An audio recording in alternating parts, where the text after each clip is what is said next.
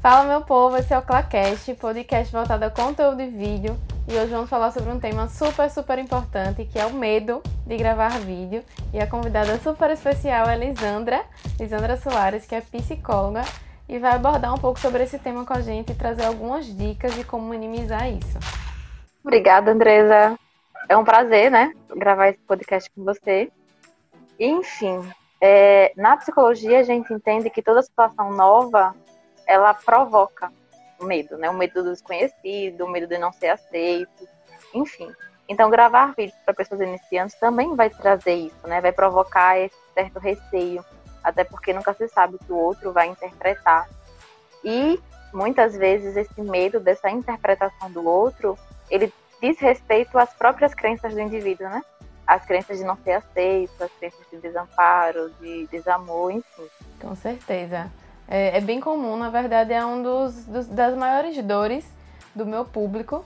É essa, é a vergonha. É muito medo de, do que vão falar, do que vão pensar, se vai receber crítica, se vai receber piada. É muito comum e a gente tenta de algumas formas ir quebrando essas crenças, né? Eu costumo dizer que as pessoas que brincam, que tiram sarro, não são seus clientes. Então, você precisa filtrar de onde essas críticas vêm, se elas realmente fazem sentido ou se são apenas brincadeira ou deboche, alguma coisa do tipo, né? Na verdade, é, essa ideia, né? Esse medo de se expor, ele só vai ser diminuído, vamos dizer, a pessoa só vai conseguir lidar com isso encarando. Esse é um princípio básico do tratamento de qualquer tipo de medo, seja fobia social, seja fobia específica, seja própria ansiedade é a exposição. Eu me expor à avaliação dos outros para que eu perceba que não é tão pior ou não vai ser a catástrofe que eu acho que vai ser, né? Muitas vezes, nós seres humanos deixamos de fazer aquilo que queremos ou que gostaríamos pelo medo da não receptividade dos outros, das críticas. E assim, o que você trouxe de que esse público que vai receber, ele não é o seu cliente, é fato, porque geralmente quem critica são as pessoas mais próximas, porque elas que têm espaço para criticar. Os desconhecidos, eles podem até pensar algo que não necessariamente seja o que a gente espera que eles pensem, mas eles não vão criticar, entende? Com certeza. E eu costumo dizer também que as pessoas se cobram muito. Né? Nunca fizeram vídeo, mas querem se sentir super confortáveis na primeira vez que forem gravar. Isso não existe, né? Toda situação nova que a gente se propõe a, a fazer, vai ser desconfortável, é sair da nossa zona de conforto. Querendo ou não, essa exposição não é tão comum pra gente. A gente pode postar uma foto que a gente foi se acostumando ao longo do tempo, desde o Orkut, vamos dizer. A gente posta uma foto e se sente mais tranquilo, mas falar mesmo no vídeo é, é outra história. Além de que a gente tem uma carga aí que, como se só o blogueiro pudesse fazer vídeos, né? Então vem todo um preconceito realmente é atrelado a, a essa falta de coragem de se expor, né? De não ser tão bom, de não ser tão efetivo. Mas de fato, ah, Andresa, como é que eu perco a vergonha? Fazendo, se desafiando. Eu sei que é difícil, eu também passei por isso. Também passei por todas essas dificuldades. Mas a gente só se sente mais natural quando a gente vai repetindo, repetindo, repetindo e, e, vai ficando muito melhor, né? Muito mais tranquilo. Na verdade, é basicamente essa, essa, esse o princípio do tratamento para ansiedade. É você se expor. E aí eu vou contar um caso que eu sempre conto na terapia, porque acaba sendo muito cômico. O caso de uma paciente que tinha medo de sapo.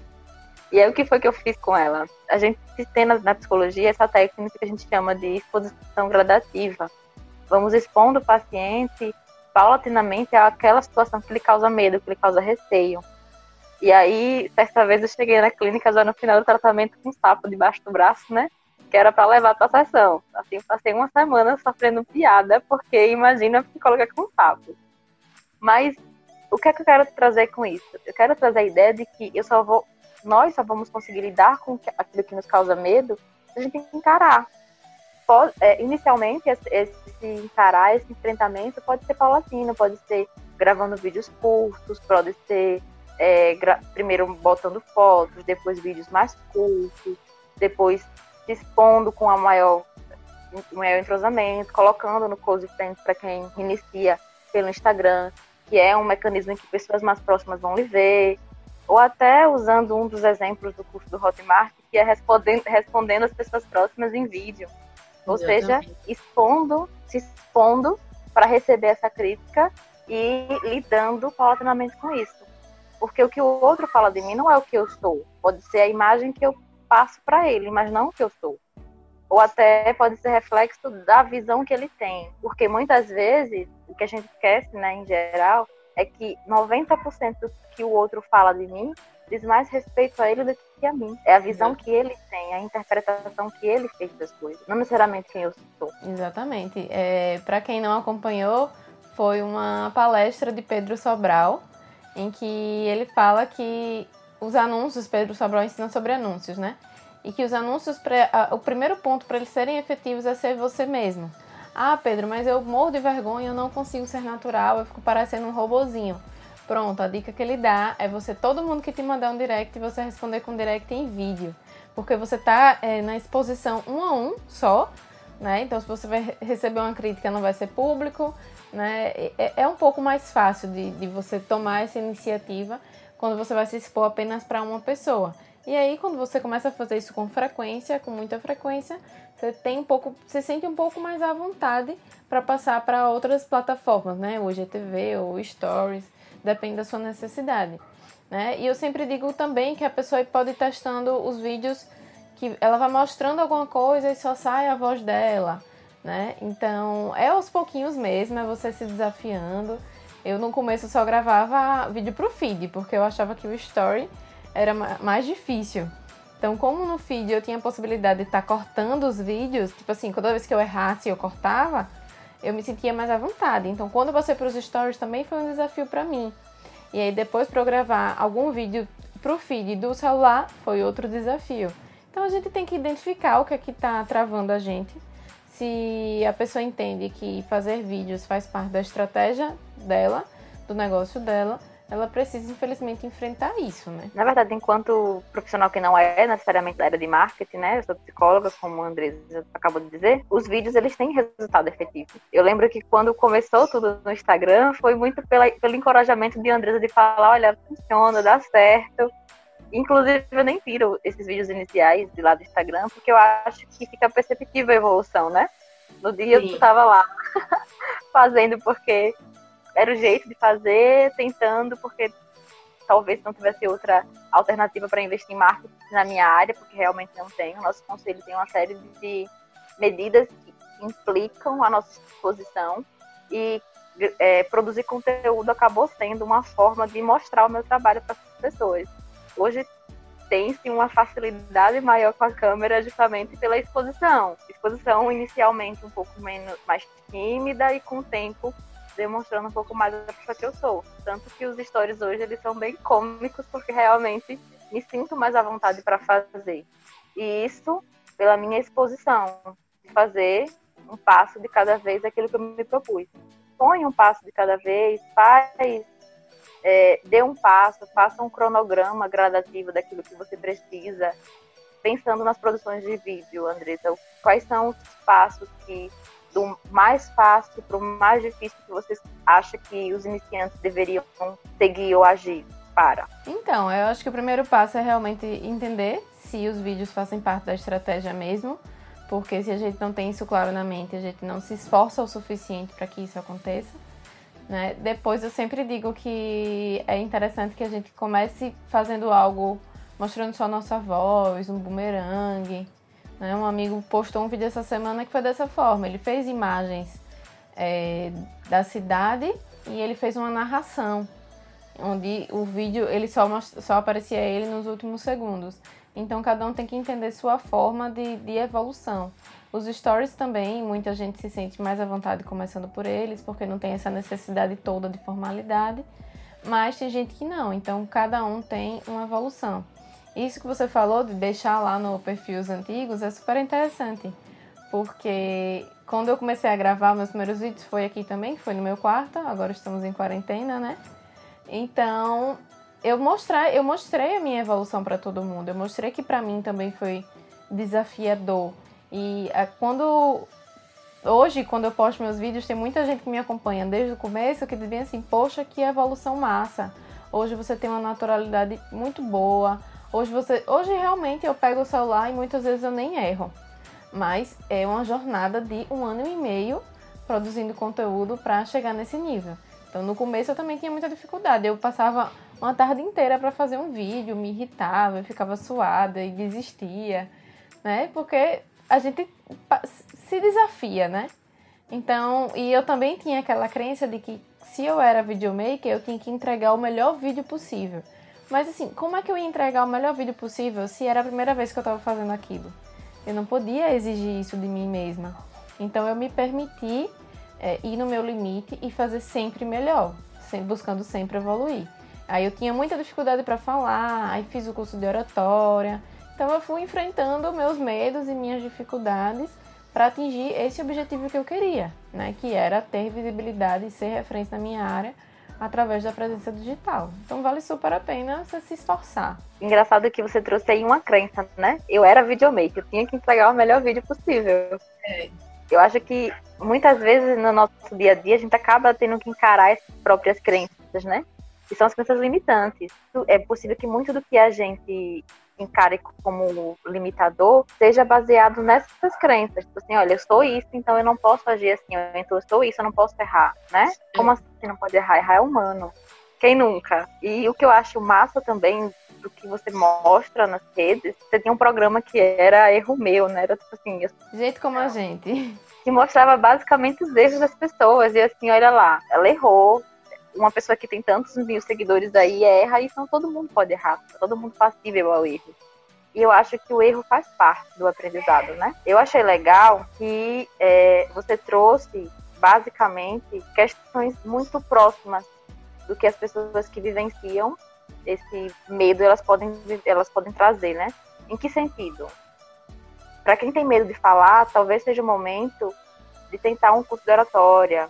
Para quem tem medo de se expor ou acha que não tem a gesticulação correta, buscar aprendizado para isso antes de tentar. É, eu acho que o vídeo, ele, pelo menos para mim, me permitiu perceber também a articulação da minha fala. Eu sempre falei muito rápido. Então, gravar vídeos fez com que eu treinasse isso. Treinasse é, a articulação para depois, revendo, perceber, olha, realmente, eu falei tão rápido que nem eu entendo ouvindo. E, assim, esse, essa jornada de fazer vídeos ou de fazer tarefas na sua vida, ela tem que servir como aprendizado sempre. É óbvio que nenhuma... Eu pensando aqui no primeiro artigo científico que eu fiz na vida, nossa, não, não tá legal não foi o melhor. Mas foi o melhor que eu podia fazer naquele momento. E aprendi muito com ele. E aprendi tanto que hoje, quando eu vou fazer, eu já penso nos erros. Olha, isso aqui tá errado, aqui não tá tão certo. Olha, não é assim, vou refazer. E isso também serve para gravar vídeos, né? Olha, eu fiz assim, não tá tão certo. Eu falei tal coisa, a palavra não saiu com a pronúncia correta. Vou refazer. Fiquei assim, meio tímida. Talvez eu tentando de outra forma seja mais confortável. E isso, eu acho que é, o primeiro passo é começar. E a gente começa da onde a gente se sente mais confortável. Esse é o princípio terápico. Não sei se você já viu alguma psicóloga falando, quando, quando o paciente chega lá muito afoito, fala assim, ah, eu não sei por onde começar. Aí a gente fala assim, começa por onde se sente mais confortável. Início, meio e fim. Porque a vida é isso, se a gente começar por onde a gente se sente mais confortável, entende? Com certeza. É, de fato é realmente desafiador iniciar esse processo, mas vale muito, muito a pena. Nós duas já passamos por essa quebra aí de crenças, né? E temos resultados excelentes hoje por conta disso. Então vale super a pena se desafiar e realmente ir atrás do que vai te dar retorno no seu negócio e no que você deseja, né? Sim, sim. E assim, uma questão que eu acho que é muito importante pelo menos do ponto de vista psicológico, é você começar a se entender no processo, né? Porque a gente tem que usar também essa, esses movimentos como um processo de autoaprendizagem. No sentido de que, olha, é, eu percebo que eu me sinto mais confortável com isso que com aquilo. Por quê? Ou então, tá, eu não me sinto confortável com a exposição de vídeo, mas o que, é que vem na minha cabeça quando eu penso em publicar um vídeo no Instagram? O que é que eu acho que vai acontecer? E aí, geralmente, quem tem medo de se expor tem um padrão um pouco ansioso, que segue e alguns princípios básicos. E a gente pegando as teorias psicológicas, a gente tem, o que tem em comum é que geralmente o ansioso, é quem tem medo, procura sempre perigo, ele procura sempre o pior possível, ele procura sempre o que, assim, o pior cenário que pode acontecer é o que ele vai achar que vai acontecer. E aí, quando ele encontra o perigo, ele catastrofiza de uma forma, tipo assim, eu tive um paciente essa semana que disse para mim que em abril iriam aparecer aliens aqui na Terra, por conta de todas as catástrofes que vieram acontecendo. Perceba, esse foi o pior cenário possível, ele catastrofizou. E o ansioso catastrofiza. É como se fosse assim, eu vou publicar um vídeo e Osama Bin Laden vai assistir e vai rir da minha cara. Entende? É bem pior cenário mesmo. possível. E assim, geralmente quando se percebe esse cenário, esse pior cenário possível, o ansioso vai fazer o quê? Querer controlar. Só que a gente não controla nada. Quem é que controla a vida? Por favor, se existir alguém que consiga controlar, se, se apresente aí, porque a gente precisa da receita. E no fim das contas, quando ele percebe que ele não controla, ele vai para dois movimentos. Ou ele foge, ou seja, gravou o vídeo, percebeu que não foi bom, apaga e nem tenta mais, ou ele evita sempre que tiver uma possibilidade de gravar vídeos ou de sair de, de alguma situação de vídeo, pronto, já era, eu nem vou lá, não vou nem aparecer. Tem um curso de Andresa, no curso de Andresa vai ter que gravar vídeo, eu não vou nem lá. Eu vou evitar a mesma situação. É bem e assim tudo mesmo. em função de um medo que nem é real. Porque se você parar para perceber, eu tenho certeza que você que tem medo de gravar vídeo, pense no pior cenário possível, que de pior poderia acontecer. Agora pense assim, o que desse, desse pior que você acha que pode acontecer realmente pode acontecer? Qual a probabilidade real? E aí, é, pensar a probabilidade é importante. Porque o que é possível nem sempre é provável. Olha só, é possível que a Lua caia na Terra. Mas isso é provável? Qual a probabilidade disso? Nenhuma. Então, se você pensar direitinho sobre todos os seus medos, a probabilidade real de isso acontecer geralmente é zero, é nula. Excelente, disse tudo. Vai botar a galera pra pensar aí, né? Porque realmente. Essa é a intenção. Pensa na pior, no pior cenário de todos e que às vezes não é nada demais, né? Tem muita gente também que tem o costume de dizer: ai, mas se eu colocar alguma coisa errada, os meus colegas de profissão. Cara, presta atenção, seu vídeo não é pro seu colega de profissão. Para de ficar é, querendo se mostrar pro seu concorrente, digamos assim. Seu vídeo é para o seu cliente, na maioria das vezes, né? Óbvio que tem alguns casos que a pessoa quer vender para alguém da mesma área, ela sim tem que ter um cuidado muito grande com informações. Mas na maioria é o medo dessa comparação, o medo de errar. Tá, se você errar é só corrigir. Todo mundo erra. Então, gostei muito das dicas. Botou a galera para pensar aí. E só tenho a agradecer, Elisandra. Muito obrigada por sua contribuição. É, Eu que agradeço pela confiança. É, com certeza vai ajudar muita gente.